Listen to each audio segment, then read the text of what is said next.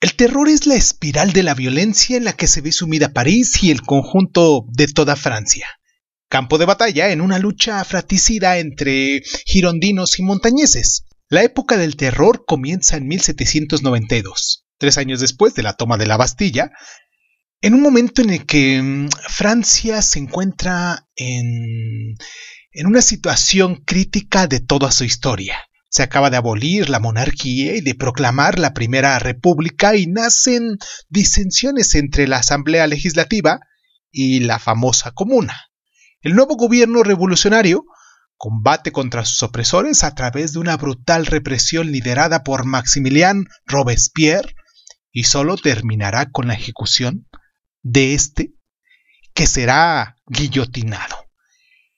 En esta concisa y, ¿cómo decirlo?, estructurada, los invitamos a que mm, descubramos juntos todo sobre la época del terror francés, desde su contexto revolucionario en el que se inscribe hasta sus protagonistas, pasando por su desarrollo también y por sus repercusiones para Francia y para todo el resto de Europa.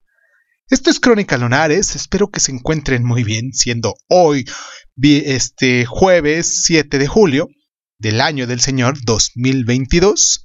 Yo soy Irving Sun y pues nada, comenzamos, ¿no? Cierra los ojos, cierra los ojos, cierra los ojos, cierra los ojos. Si escuchas que alguien se acerca, no temas. Todo estará bien.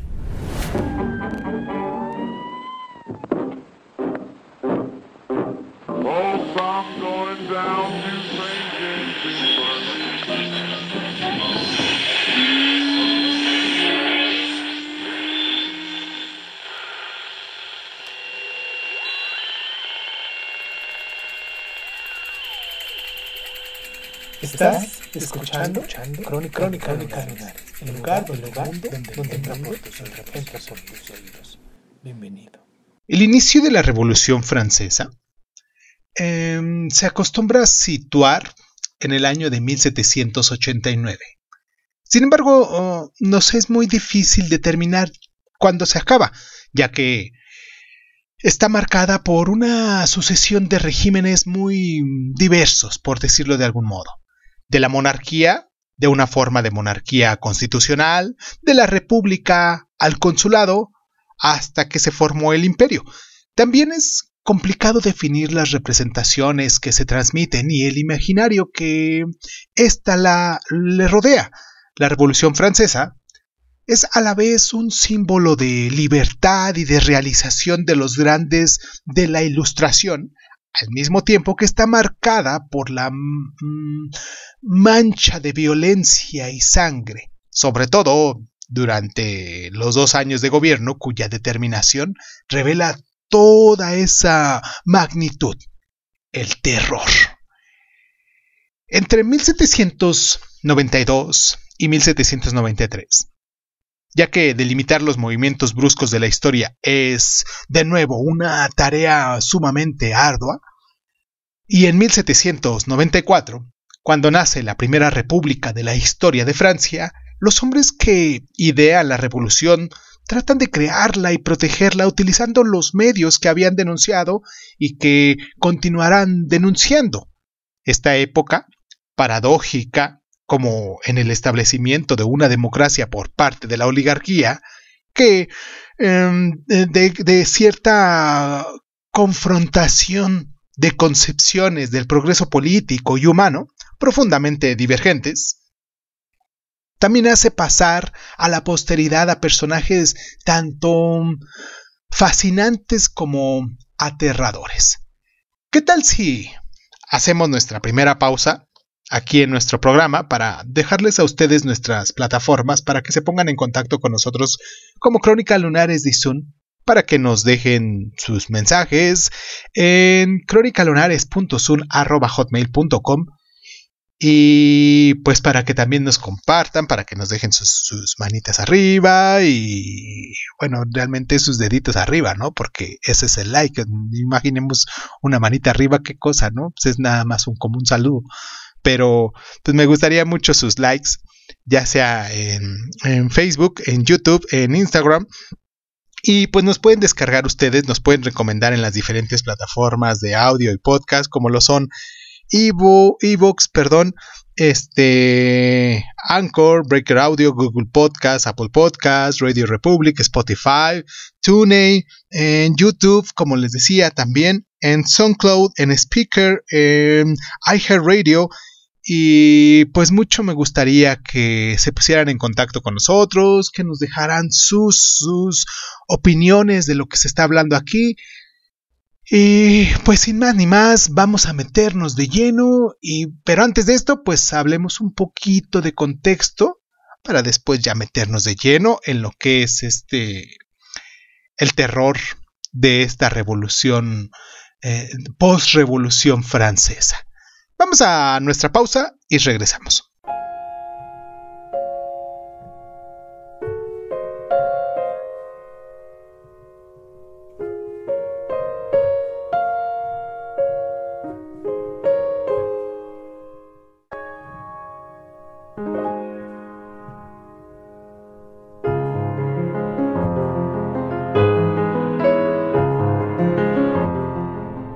En 1789, después de fuertes desacuerdos con el Parlamento de París, los parlamentos provinciales y el clero sobre la creación del nuevo impuesto destinado a volver a llenar las arcas del Estado y después de eh, manifestaciones populares cada vez también más violentas, Luis XVI ordena que se reúnan los estados generales en representación de la nobleza, el clero y el tercer estado. Para este último constituyen la oportunidad de expresar un nuevo deseo de renovación imbutido por la filosofía de la Ilustración y la Revolución estadounidense. Los estados generales se reúnen por primera vez en mayo de 1789 en Versalles. El temor de un voto por orden, un voto para la nobleza, un voto para el clero y uno para el tercer estado, eh, se confirma para los diputados del tercer estado que entonces ellos serían una cierta minoría. Y a continuación, este se proclama la Asamblea Nacional eh, representando a la mayoría de la población francesa. El tercer, el tercer estado, con la provisión de sentarse con los otros dos estamentos, como les llamaban en ese entonces, eh, se reúnen el 20 de junio de 1789 en la sala de juegos de pelota, donde juran no separarse hasta que se haya escrito una constitución.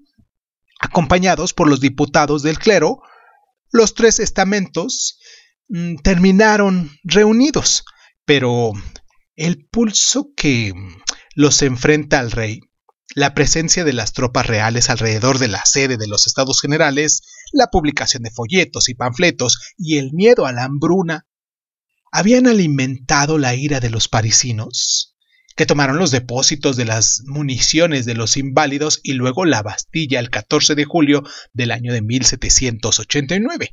Entonces, los acontecimientos se precipitaron durante la noche del 4 de agosto, los privilegios vinculados al sistema feudal son ciertamente abolidos. El 26 de agosto se prueba la Declaración de los Derechos del Hombre y del Ciudadano.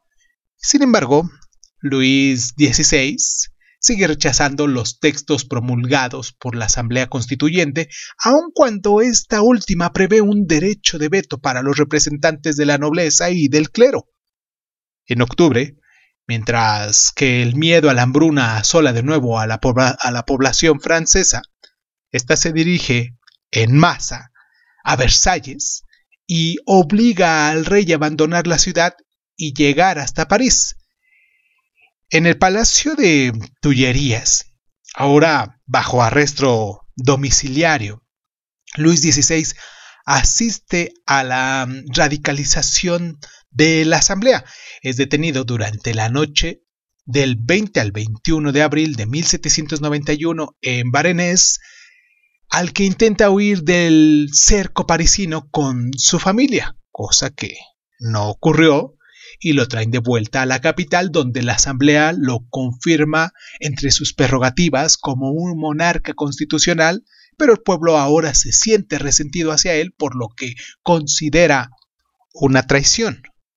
Convertido en rey de los franceses y llano de Francia, acepta la nueva constitución en septiembre de 1791 y aporta la parte girondina de la Asamblea Legislativa que sucede a la Asamblea Constituyente en su voluntad de declarar la guerra al emperador de Austria en la primavera de 1792. Y aunque se muestra favorable a esta lucha, no lo hace para ampliar la revolución como desean los diputados, sino con la esperanza de que su cuñado derrote a las tropas francesas y le devuelva plenamente su autoridad.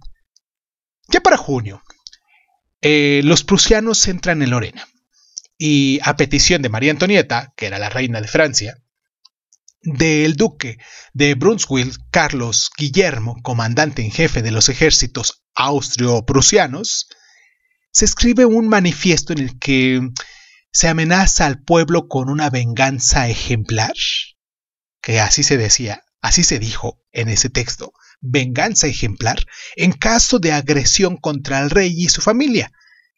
Los parisinos, convencidos de la duplicidad del soberano, desatan su ira el 10 de agosto de 1792. Y todo cambió.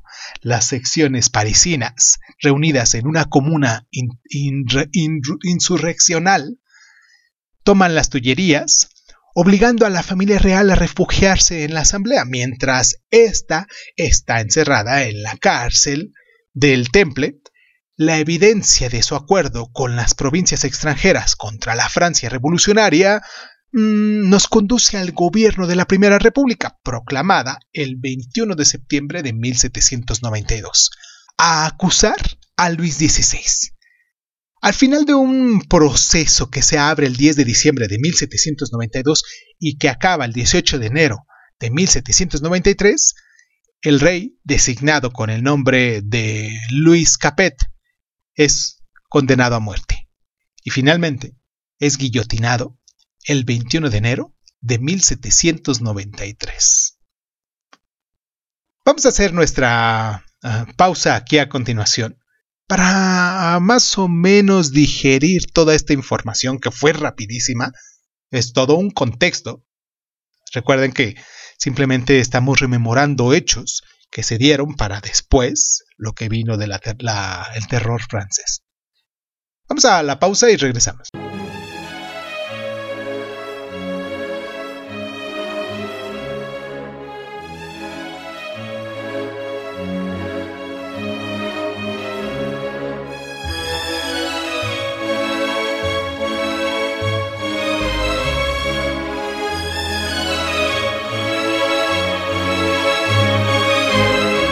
El 20 de abril de 1792, el rey y la asamblea declaran la guerra a Austria. El ejército mm, permanente, ejército real, que había perdido gran parte ah, de su personal debido a la emigración de los oficiales y las deserciones. y por esa razón, eh, a partir de 1791, la Asamblea Constituyente inicia un reclutamiento de voluntarios y casi 100.000 hombres jóvenes se alistan al ejército por patriotismo. Con los efectivos reforzados, aún más por un segundo llamamiento en 1792 durante la declaración de la guerra, aproximadamente 300.000 hombres son enviados a diferentes frentes en el este y el norte de Francia, y el ejército francés alterna capitulaciones y también ciertas victorias. Los prusianos ganan las batallas de Verdún y Longwy el 23 de agosto de 1792, pero son derrotados en Valmy el 20 de septiembre de 1792 también por el general Carlos Francisco, Carlos Francisco Dumouriez y François Etienne Kellerman. Dumouriez Incluso gana la batalla de Gemapes en Bélgica contra los austriacos el 6 de noviembre, pero las naciones europeas se reúnen en una colaboración que será la primera de una serie de siete que sucederán hasta, hasta 1815 y Francia declara entonces la guerra a Inglaterra y a las Provincias Unidas del norte de los Países Bajos en febrero de 1793 y a España también en, en marzo de ese mismo año. Las amenazas que ahora pesan sobre todos los lados de las fronteras francesas obliga a la convención que sucede a la Asamblea Legislativa en septiembre de 1792 a ordenar un reclutamiento en masas de 300.000 hombres, puesto que el voluntario, el voluntariado en este caso, eh, nunca fue suficiente para proporcionar el contingente necesario que se procede al requerimiento. El patriotismo de los revolucionarios voluntarios alistados en 1790 se transforma en descontento para los reclutados, especialmente en las regiones del este de Francia, lo que es Verde, Loira Inferior, Maine y Loira, que se sublevan durante la primavera de 1793. Entonces, la convención ahora se enfrenta tanto a la guerra contra las naciones europeas coaliadas como una guerra civil en la que opone a los insurgentes de Vendée. El 10 de octubre de 1793 eh, se declara la patria en peligro. Introduce el terror en el orden del día e, e, e instaura un gobierno extraordinario llamado revolucionario, aplazando la aplicación de una constitución y la convención centraliza la mayor parte de los poderes para proteger a la república hasta que se establezca la paz. La Asamblea Legislativa y más adelante la Convención son el lugar de los juegos del poder entre ambos grupos políticos. Los dos principales cuya lucha fratricida desemboca en el comienzo del terror son los girondinos, perdón, y también los montañeses. Los primeros, denominados los girondinos, debido a su origen de sus representantes, esencialmente en la Gironda, también se les conoce como brisontinos, el nombre de, su líder, Jacques-Pierre Brissot, que fue un escritor y político francés. Los burgueses son ricos, abogados, periodistas, ardientes defensores de la revolución, pero con un cierto miedo al fervor popular. Esta desconfianza les conduce a romper rápidamente con los jacobinos, a los que se les acusa de avivar las insurrecciones parisinas. Los girondinos, eh, sin embargo, dominan la Asamblea Legislativa y son partidarios de una república, digo, perdón, de una monarquía constitucional. Ya para marzo de 1792, Luis XVI forma un gobierno girondino en el que se convierte en el promotor de la guerra contra las monarquías europeas. Pero los primeros reveses militares, el hecho de que, el general Carlos Francisco Dumouriez se pase al bando enemigo después de los ataques de los que es objeto por parte de la Convención, también el levantamiento del 10 de agosto de 1792 y la condena de muerte de Luis XVI a la que los girondinos tratan de oponerse, lo sitúan en una posición peligrosa dentro de esta convención. La caída de la Gironda se precisa en, primavera, en la primavera del, del año de 1793.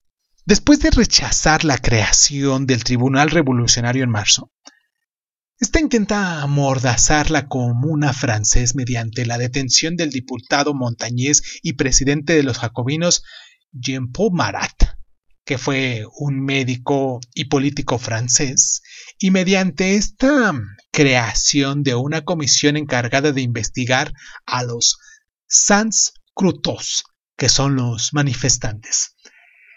Estos se levantan el 31 de marzo de 1793 y rodean la convención el 2 de julio, obligándola, bajo el terror, a aprobar la detención de 31 diputados de la Gironda, una decena de ellos, incluyendo Jacques Pierre Bissot y Manot Roland, conocida como Madame Roland, eh, mujer de letras francesas, obviamente, son guillotinadas, guillotinados, perdón, el 31 de octubre y el, y el 8 de noviembre de 1793, respectivamente.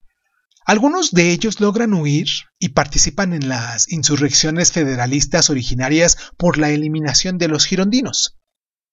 La convención entonces estará en manos de los montañeses.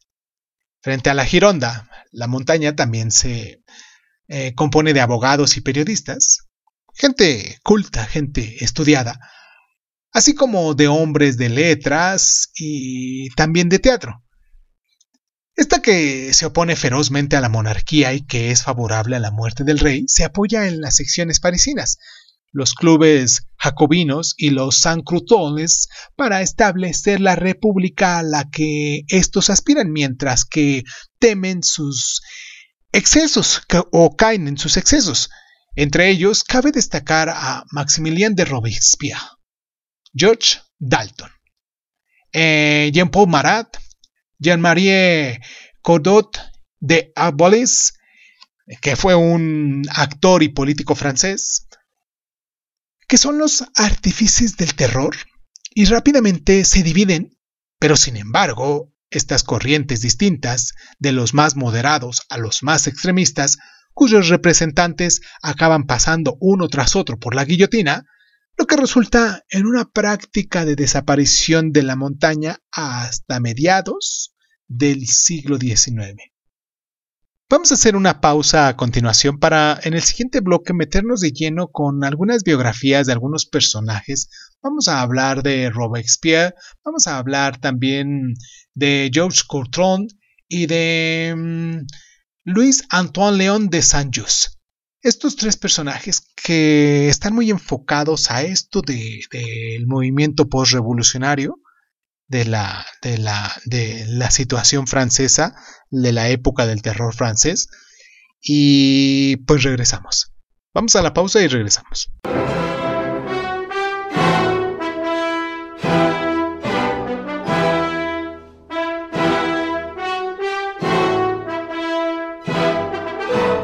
Maximilien Marie Isidore de Robespierre. Nace en Aras del año eh,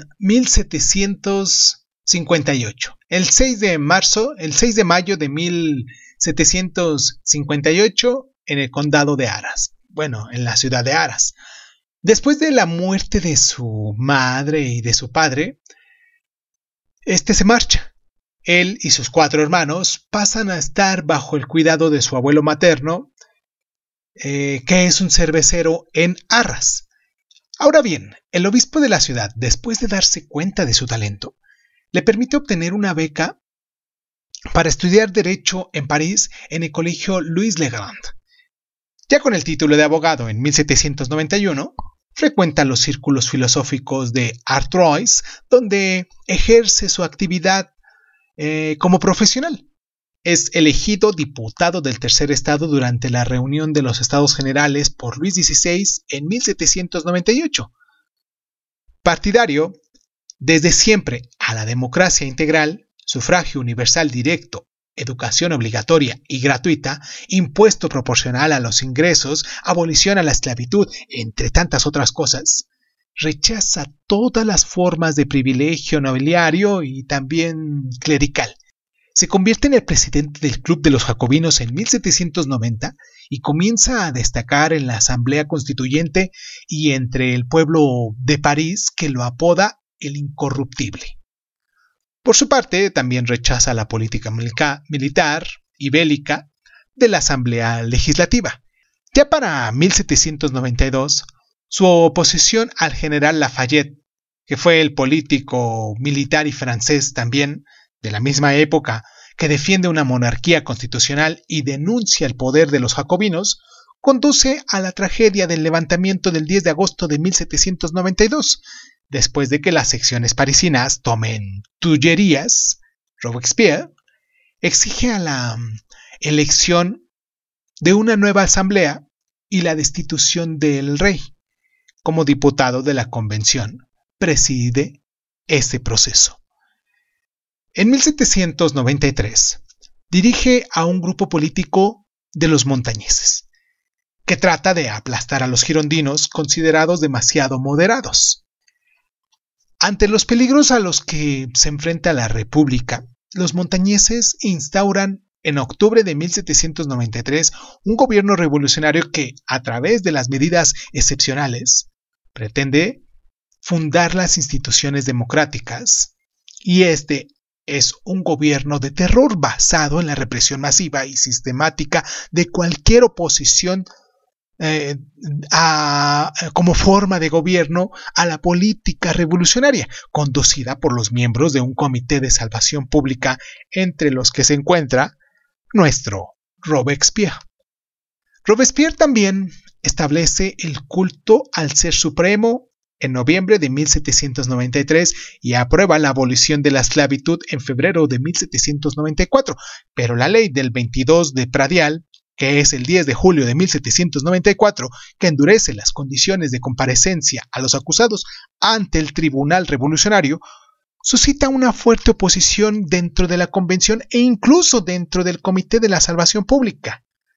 Abandonado por las mismas personas que lo habían apoyado, ahora Robespierre es derrotado en el 9 Termidor, que es el 27 de julio del año de 1794 detenido junto con sus compañeros Louis Antoine de Saint-Just, Philippe Leblanc, abogado y político francés, eh, Georges Courton y su hermano Agustín de Robespierre, que también era un abogado y político francés, mm, pero con el apoyo de una parte de la Comuna de París, es liberado y se refugia junto con otros acusados en el ayuntamiento.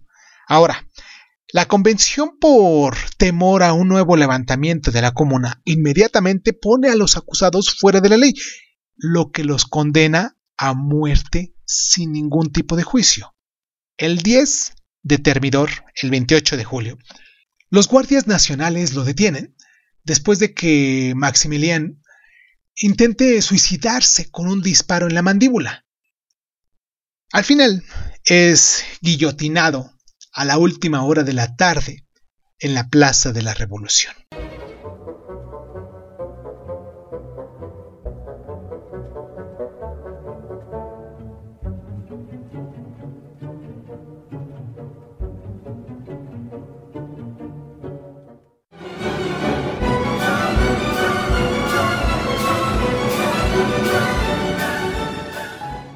Luis Antoine León de Saint-Just él nació el 25 de agosto de 1767 en Nieve, en Borgoña. Em, Luis Antoine de Jus, de San Luis Jus, es hijo de mm, capitán de caballería y comienza a estudiar derecho y se convierte en pasante de procurador. Es huérfano de padre y mantiene una mala relación con su madre. Por eso, es internado en un reformatorio de París desde eh, otoño de 1786 hasta marzo del 87. Ya de vuelta a su ciudad natal, en Berancourt, en Picardía, entra en la Guardia Nacional en 1789.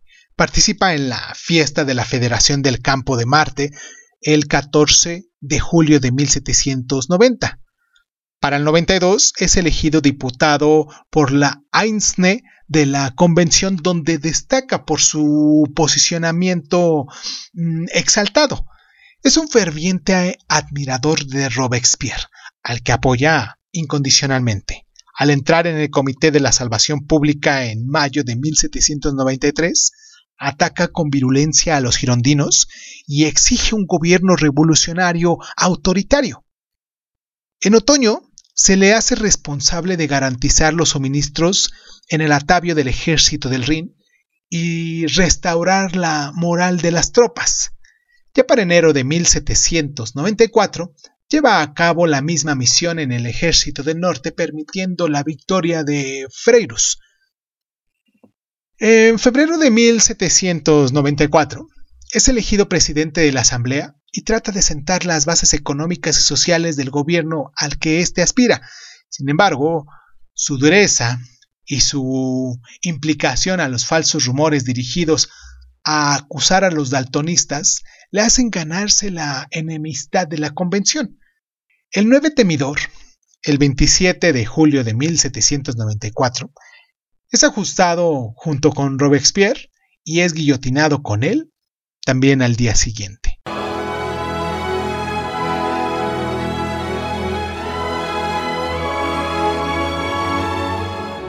George Crowton. Este nació el 22 de diciembre de 1755 cerca de Cromont-Ferrand. George Crowton estudió Derecho, se convirtió en abogado y luego en presidente del Tribunal de Cremont-Ferrand en el año de 1790.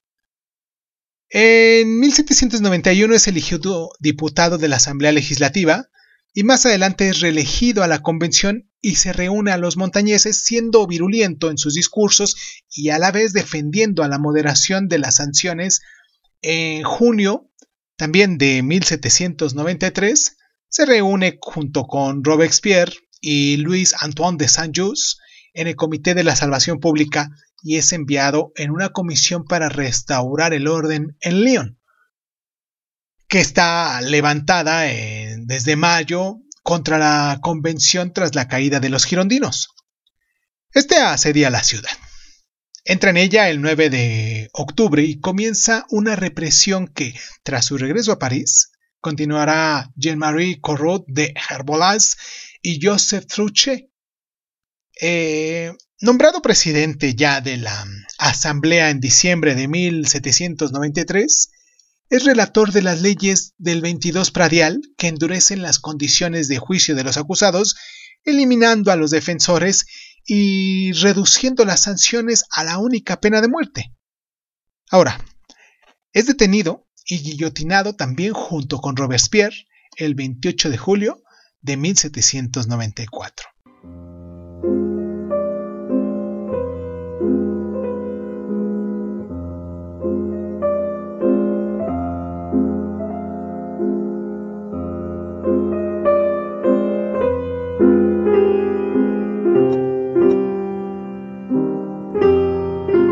Determinar la fecha del inicio del terror, que fue entre 1792 y, 1793, mm, no tiende a ser mm, tan sencillo. Eh, porque en efecto, no se trata de un cambio de régimen ocurrido en una fecha específica, sino de un proceso establecido durante varios meses antes de que se observen estos efectos. En verano de 1792, comienzan los sobresaltos del terror. Después de la declaración de guerra a Austria, los primeros meses del conflicto estaban marcados por las sucesivas derrotas de las tropas francesas. En junio, el rey veta el reclutamiento de tropas para la defensa de París, y el pueblo lo ve como una estrategia para entregarlo a los ejércitos extranjeros, y su, y su ira, la ira del pueblo francés, es desatada con esa proclamación. La capital, amenazada con duras represalias en caso de agresión a la familia real mediante el manifiesto de Brunswick, se levanta en una comuna insurreccional el 10 de agosto. Ya para el 30 de agosto se establecen las visitas domiciliarias, que es una batida arbitraria de las Fuerzas Armadas en un domicilio de los sospechosos de traición, y a finales de agosto y principios de septiembre de 1792 las nuevas derrotas del ejército francés vuelven a sembrar el pánico entre los parisinos. Entre el 2 y el 6 de septiembre, temiendo la llegada de los enemigos, los ciudadanos de la capital francesa invaden las prisiones y masacran a casi 1.300 prisioneros, que también entre ellos hay sacerdotes y miembros de la aristocracia, temiendo una cierta liberación. Un día después de la victoria de las tropas francesas en Valmy, se produce la abolición de la monarquía y la proclamación de la Primera República. El 2 de octubre de 1792 se crea el Comité de la Seguridad General, que se encarga de la policía y la seguridad del Estado a través de la prevención y la vigilancia en el castigo de los delitos contrarrevolucionarios, y su efecto es un tanto retroactivo y se interesa por algunos asuntos que se remontan al levantamiento del 10 de agosto. Cuando empieza el juicio del rey, las tensiones de la convención entre girondinos y montañeses se tornan ríspidas, se acentúan. Los girondinos tratan de evitar la muerte de Luis XVI y se oponen a la radicalización de la, de la política bajo la presión de la comuna. Sin embargo, pueden impedir la creación en marzo de 1793 en una red de control y la represión de la contrarrevolución. El decreto del 9 de marzo constituye a los comisarios de la Convención por el Estatuto de los Representantes en misión, eh, diputados en todos los poderes para aplicar las decisiones adoptadas por la Asamblea de las Provincias. El 10 de marzo se instaura el Tribunal Revolucionario para juzgar los crímenes contra revolucionarios. El 21 de marzo se crean los comités de vigilancia revolucionaria, cuyos miembros designados por los representantes en misión son responsables de vigilar a los extranjeros y también a los sospechosos, así como de hacer cumplir las leyes revolucionarias de todas las comunas francesas. El 6 de abril entran en funciones el Comité de Salvación Pública, compuesto por un panel de 9, 14 y finalmente 12 diputados elegidos por sus pares, en realidad tiende a ser un gobierno completo, compuesto por ministros que decide la política que en este momento hay que implementar. Al mismo tiempo, Vendée se levanta frente al reclutamiento masivo de 300.000 soldados, mientras que los voluntarios que han vuelto del frente después de la victoria de Jamapés protestan por tener que volver a combatir. En un intento para contrarrestar el impulso radical conferido a la República por parte montañesa de la Asamblea, los girondinos ordenan detener al diputado Jean-Paul Marat, el hombre responsable de la creación de las instituciones revolucionarias, que llama a la insurrección, tanto de la tribuna como de su periódico, El Ami du Peuple. Eh, no obstante, eh, el Tribunal Revolucionario lo absuelve y las secciones de París lo vitorean. Entonces, Marat organiza como represaria el levantamiento del 2 de julio de 1793 que conduce a la caída y a la condena a muerte de los principales líderes de la Gironda. Su asesinato, el 13 de julio de 1793, continúa exacerbando esta violencia. En las ciudades de Burdeos, Lyon y Marsella, la población se levanta durante este verano, aunque esta vez no lo hace para defender la revolución, sino la moderación. Los federalistas que defienden una mayor autonomía para las ciudades y que apoyan a los girondinos se sublevan contra el autoritarismo creciente y el arbitrario que se está presentando en la capital. En Marsella, los representantes en misión son perseguidos y los jacobinos guillotinados. En Lyon, el montañés María Joseph Chalier, que encabeza el municipio, es derrotado y ejecutado el 17 de julio. Ya para el 28 de agosto la población de Tolón prefiere entregarse a los ingleses antes de someterse al yugo de la convención. Frente a esta agitación, la palabra terror hace su aparición. El 5 de septiembre de 1793, Bertrand Berriere, jurista y político francés, eh, proclama que el terror debe incluirse eh, como forma de orden del día. Un terror que debe caer sobre los contrarrevolucionarios para salvar a la República de los peligros que la amenazan, pero también sobre el pueblo, para canalizar su violencia incontrolable mediante la del nuevo gobierno y organizarla. El objetivo del nuevo gobierno, declarado revolucionario, pretendidamente extraordinario, es conseguir luchar contra el enemigo en el exterior, pero sobre todo en el interior. Quiere eliminar cualquier forma de oposición, poniendo fin a los levantamientos de Vendée, de los federalistas y de las menores conspiraciones u oposiciones, falsas o demostradas incluso entre sus líderes. Durante meses, las instituciones establecidas en la primavera de 1793 intentarán a marchas forzadas restaurar la virtud revolucionaria, tratando de encontrar un equilibrio entre la presión popular, a veces extremista y a veces a la voluntad de conservar una forma de parlamentarismo. El 17 de septiembre de 1793 se aprueba la ley de sospechosos, que define como tal a todos los nobles, familiares de emigrados y funcionarios de la monarquía, pero también a cualquier persona que mediante sus actos, sus palabras y sus escritos puedan sugerir que es partidaria a la monarquía o el federalismo. También permite la detención de sospechosos por mera presunción por parte de los comités de vigilancia locales y la remisión al Comité de Seguridad General. El 29 de septiembre la llamada Ley del Máximo bloquea los precios y los salarios, y de este modo la Convención trata de encontrar una solución a los, a los constantes problemas de abastecimiento.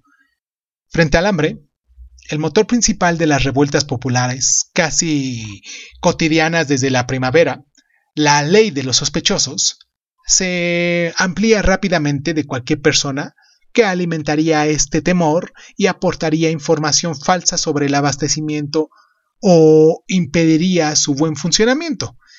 A partir del mes de septiembre, algunos ejércitos revolucionarios eh, ven confiada la misión de recorrer las zonas rurales con el fin de garantizar el respeto a los precios y a las medidas de abastecimiento adoptadas por la Asamblea los acaparadores pueden ser castigados so pena de muerte. El decreto del 4 de diciembre de 1793 organiza el funcionamiento del nuevo gobierno, encabezado por dos comités. Uno, el Comité de Seguridad General y el Comité de Salvación Pública.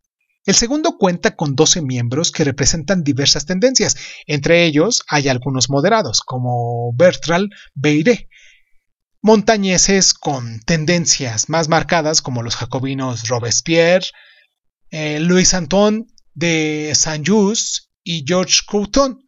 Y también encontramos a representantes del sector más extremista, apoyados por los clubes de Cordelias, como María Jean-Marie Cotrolles de Herbalife y Jean-Nicolas Villard Barriet, que, que fue un abogado y político francés. El Comité de Salvación Pública firma estos decretos, supervisa a los, ministros, dirige los ejércitos y presenta a la convención sus decisiones y sus textos jurídicos. La opinión pública considera que este comité es solo un pretexto que cree que el ejército real puede residir en las manos de un triunvirato formado por Robespierre, Luis Antón de Saint-Just y Georges Crouton, aunque ciertamente estos tres hombres se encuentran tras las medidas más importantes adoptadas en otoño de 1793 y la primavera del 94, y éstas se aprueban de forma asamblearia. El Tribunal Revolucionario es ahora reorganizado. A su cabeza se encuentra el acusado público Antoine Froquier Trimbillet, asistido por suplentes y por un jurado designado por la convención tras la propuesta de sus dos comités. La decisión son inapenables. A medida que aumenta su actividad, el número creciente de presos obliga a abrir nuevas cárceles y en los últimos meses de 1793 se emiten cerca de 200 sentencias de muerte, incluyendo la de la reina María Antonieta. En las provincias, los levantamientos federalistas son reprimidos con violencia. León es tomada el 9 de octubre después de un largo asedio y Bertrand Beirer hace que la convención apruebe un decreto que condena la ciudad a ser destruida y a, desaparecer la lista de las comunas de Francia, llamada ahora Ciudad Liberada. La represión de los representantes de la misión, Jean-Marie Cotron de Herbolaes y Joseph Trouchet, causa más de 2.000 víctimas. Toulon es retomada en diciembre, después de la debacle del ejército real y católico en Vendée, en enero de 1794, Louis Marie Tourriel, general francés, constituye las columnas infernales encargadas de acabar con el levantamiento de Vendée. En Nautes, Jean-Baptiste Carrier que es el fiscal y político también, lleva a cabo una purga en masa ejecutando y ahogando a los prisioneros en el Loira. Durante los siguientes 10 meses que dura el terror, el gobierno revolucionario no se conforma con la casa de los sospechosos y con hacer pasar por la guillotina bastante gente de la Revolución Francesa. El propósito del gobierno extraordinario es, mm, ¿cómo decirlo? En efecto, fundar la República confiriéndole ciertos marcos legales. Así pues, durante este periodo se desarrolló todo un arsenal de leyes ignoradas demasiado a menudo. Una de las leyes más importantes que demuestra la igualdad de los hombres es la abolición de la esclavitud, hecha el 4 de febrero de 1794. En el marco del derecho de la familia, el derecho de la primogenitura en materia de sucesión se elimina en favor del reparto igualitario, que se extiende incluso a los hijos ilegítimos. Esto fue el 2 de noviembre de 1793. El divorcio, autorizado desde septiembre de 1792, se complementa con medidas adicionales por decreto en abril de 1794. La institución también es objeto de todas las miradas, aunque se caracteriza por un cierto extremismo. La nación debe ocuparse de los niños desde una edad temprana para educarlos en el pensamiento republicano, apartándolos de posibles influencias familiares nefastas. En febrero de 1794 se promulgan las leyes que organizan la enseñanza primaria y la remuneración de los maestros. En el ámbito económico, la ley del máximo se aplica en tiempos de crisis, pero dentro de un marco que intenta conservar cierta libertad de comercio.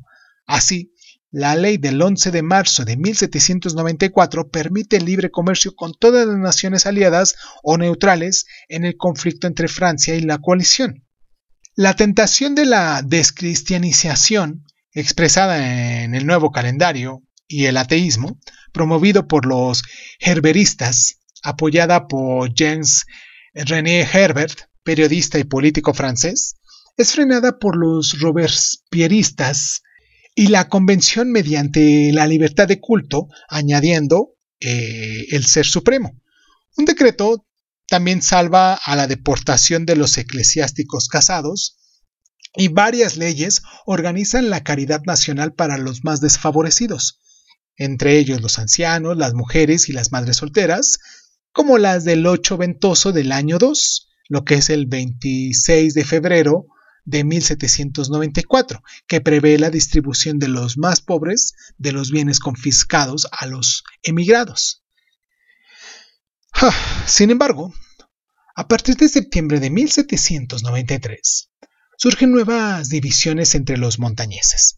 Robespierre y sus partidarios intentan navegar entre el, escepticismo y la exacerbación revolucionarias y Jean-René Herbert, el hombre tras la iniciativa de las leyes de, de sospechosos y de Máximo, instigador de la descristianización y miembro del Club de los Crodeliers, encuentra que la convención es demasiado moderada y pide a la Comuna de París que endurezca todavía más la política a través de la insurrección. Los moderados, en este caso Danton y Robespierre, reacios al populismo y a los exagerados, se ponen de acuerdo en un principio para descartar la amenaza jeverista. Este último es detenido en marzo de 1794 mientras prepara una insurrección en las secciones y es guillotinado el 24 de ese mismo mes.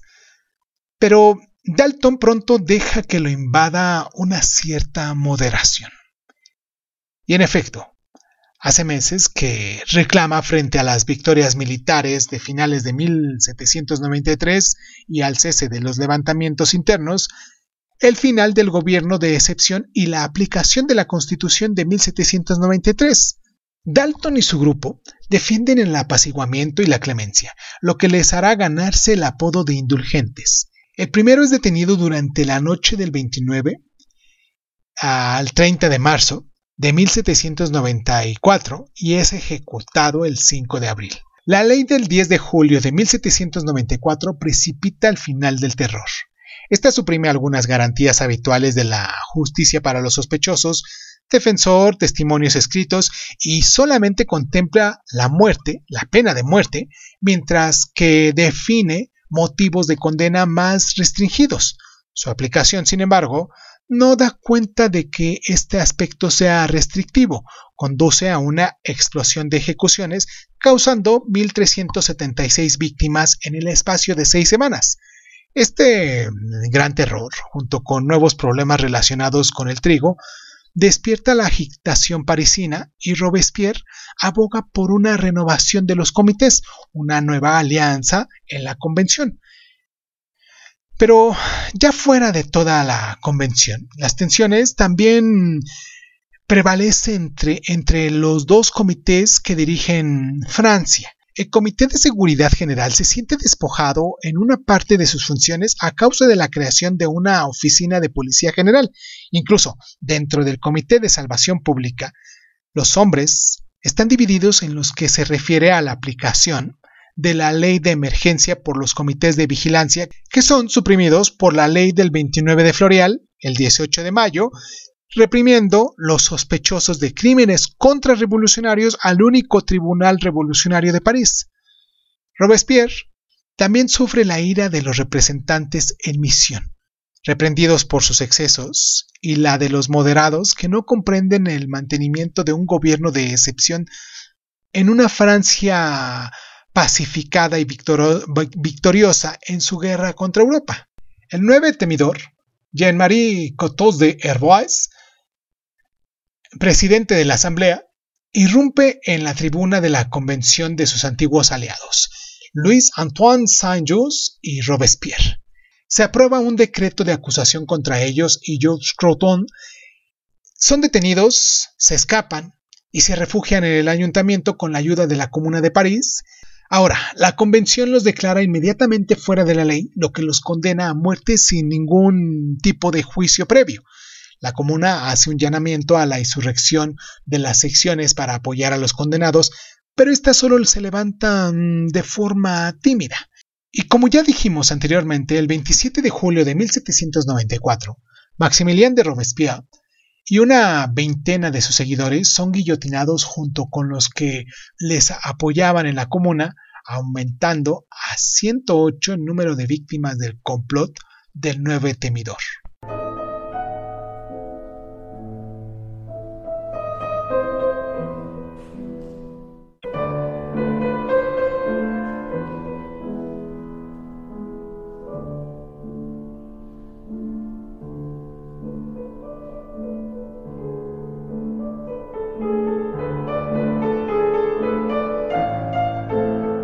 Las víctimas del terror se cuentan tanto dentro de la capital como también de las provincias. En total, fueron más de 16.000 personas que son guillotinadas, que fueron guillotinadas, y de estas casi 3.000 mm, solo se, se dieron en París. En la capital, el Tribunal Revolucionario condena alrededor de 1.250 personas en otoño de 1793 y las leyes de Pradial, lo que es mayo y junio de 1794, y a más de 1.300 en el mes que precede a la, a la detención de Robespierre. La represión del movimiento federalista de Lyon causa cerca de 1.700 víctimas.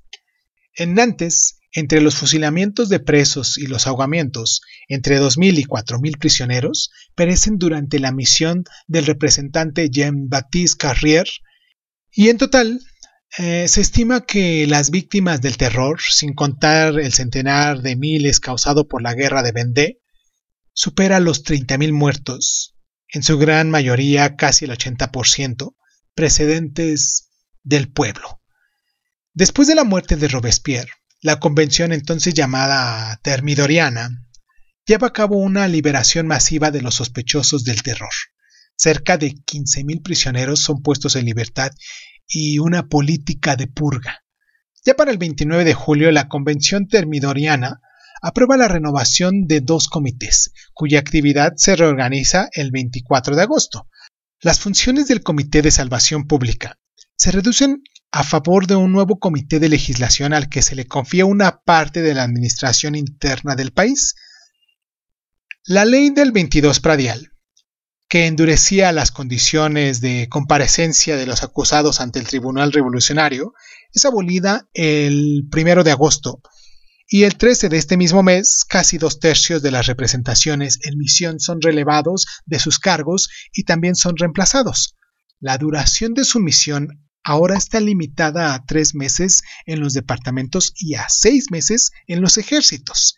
El Club de los Jacobinos, cuyos miembros son atacados regularmente en refriegas callejeras, se cierra el 12 de noviembre de 1794 y las 48 secciones de París, focos de levantamientos populares, se agrupan en 12 distritos, deshaciendo así las redes de entente y solidaridad.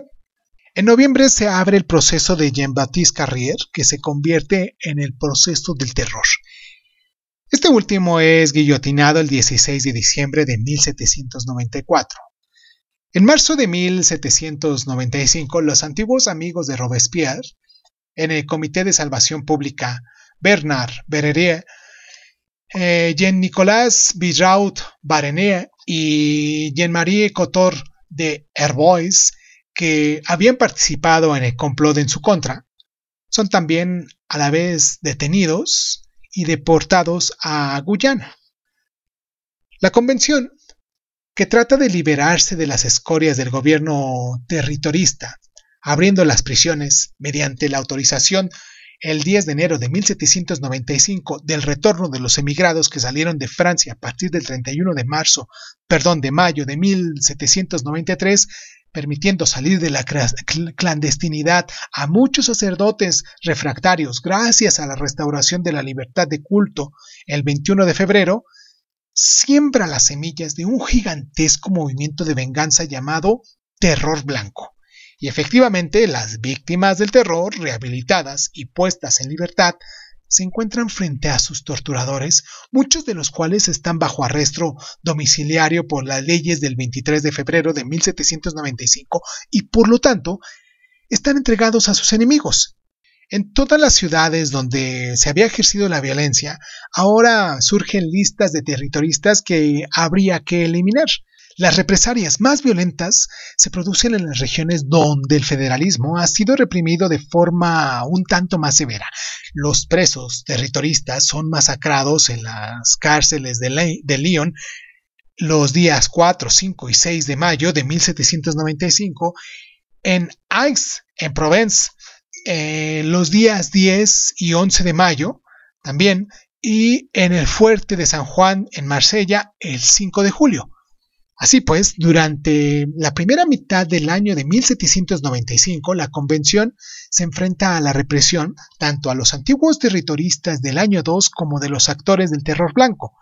El 22 de agosto de 1795, la convención adopta una nueva constitución, que una vez más desata las pasiones de los parisinos que ven en ella el retorno de los ideales terroristas. El levantamiento de las secciones del 5 de octubre de 1795, 13 vendimendiario, que en este caso es, después del plebiscito de la Constitución, es reprimido de forma sanguinaria, en particular con la acción del general Napoleón Bonaparte. El 26 de octubre se acaba el capítulo de la convención.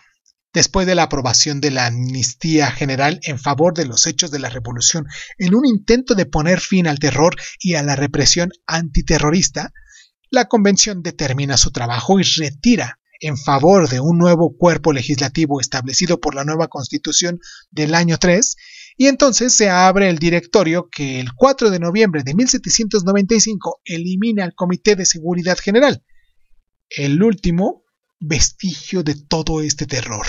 La reacción termidoriana es una condena del sistema territorista, principalmente por el hecho de que la convención para legitimar su continuidad debe exonerarse Así pues, tuvo que concentrarse en un pequeño grupo de personas la responsabilidad de las atrocidades cometidas durante menos de un año y tratar a Robespierre de dictador.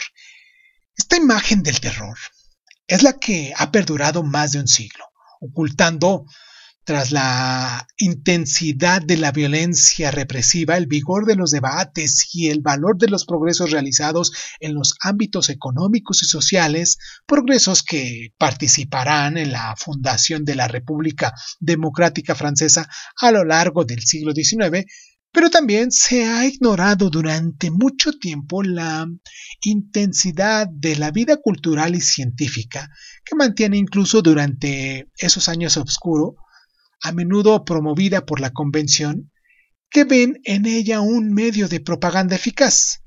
Y por último, para ya casi terminar nuestro programa, los excesos de la represión de algunos representantes en misión y de algunos comités revolucionarios hacen olvidar el trabajo de mediadores y contemporalizadores realizado por muchos otros representantes en Isere, en los Borsgos o en Aysén y el decenimiento de muchos tribunales revolucionarios, lejos del aterrador tribunal parisino. Además, el personaje de Robespierre no se resume, si es que eso tiende a ser lo justo. Es la imagen de un dictador frío y sanguinario. De hecho, nunca se ha concentrado en el poder únicamente en sus manos, siendo solamente un miembro, aunque influye y persuasivo en una dirección bicéfala del Estado. Desde hace unas décadas, la historia nos muestra un retrato complejo suyo, el de un personaje dividido entre sus ideales republicanos y humanistas y la realidad del ejercicio del poder en un país en plena revolución. Esto también plantea otro interrogante historiográfico. La revolución más que sus actores, es en sí misma el terreno o la semilla de toda forma de terror. Vamos a hacer nuestra última pausa aquí en el programa para, eh, regresando de lleno, nos metamos con un pequeño resumen. Espero que eh, haya sido tan, tan apasionante como, como lo es esto de la Revolución Francesa para ustedes, tanto como lo fue para mí. Y pues es que hayan disfrutado esto y pues vamos a, nuestra pausa antes de despedirnos. Vamos a hacer nuestra pausa y nos metemos de regreso rápidamente por un resumen que pues haremos un pequeño resumen chiquitito de lo que de lo que hablamos en todo el programa. ¿Les parece? Vamos a nuestra última pausa y regresamos.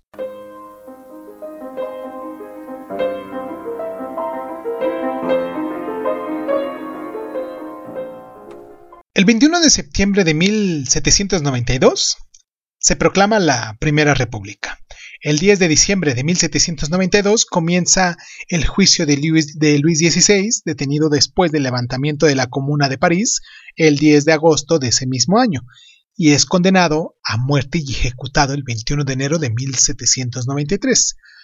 Después del Comité de Seguridad General, creado el 2 de octubre de 1792, se implementan los diferentes órganos de un gobierno revolucionario. La función de representantes en misión para los departamentos se crea el 9 de marzo de 1793 y el Tribunal Revolucionario el 10 de marzo de 1793 también, y los comités revolucionarios el 21 de marzo de 1793 y el Comité de Salvación Pública el 6 de abril también de ese mismo año. Entre el otoño de 1793 y la primavera del 94, los levantamientos provinciales son reprimidos de forma sangrienta en Lyon, Marsella y Vendée. Ya para marzo de 1794, Jacques René Herbert y George Dalton que encarnan respectivamente las tendencias extremistas y moderada del Comité de Salvación Pública, son guillotinados. El 10 de julio de 1794, la ley del 22 Pradial elimina todas las garantías de justicia para estos sospechosos. El 10 de julio de 1794, la ley del 22 Pradial elimina todas las garantías de justicia para los sospechosos. Entre el 10 de junio y el 27 de julio, el tribunal condena a muerte a tantas víctimas como en septiembre de 1793 y junio de 1794. El 27 de julio de 1794, lo que es el 9 de Termidor, a raíz del complot, Robespierre y sus partidarios de la Convención y en la Comuna son detenidos y guillotinados.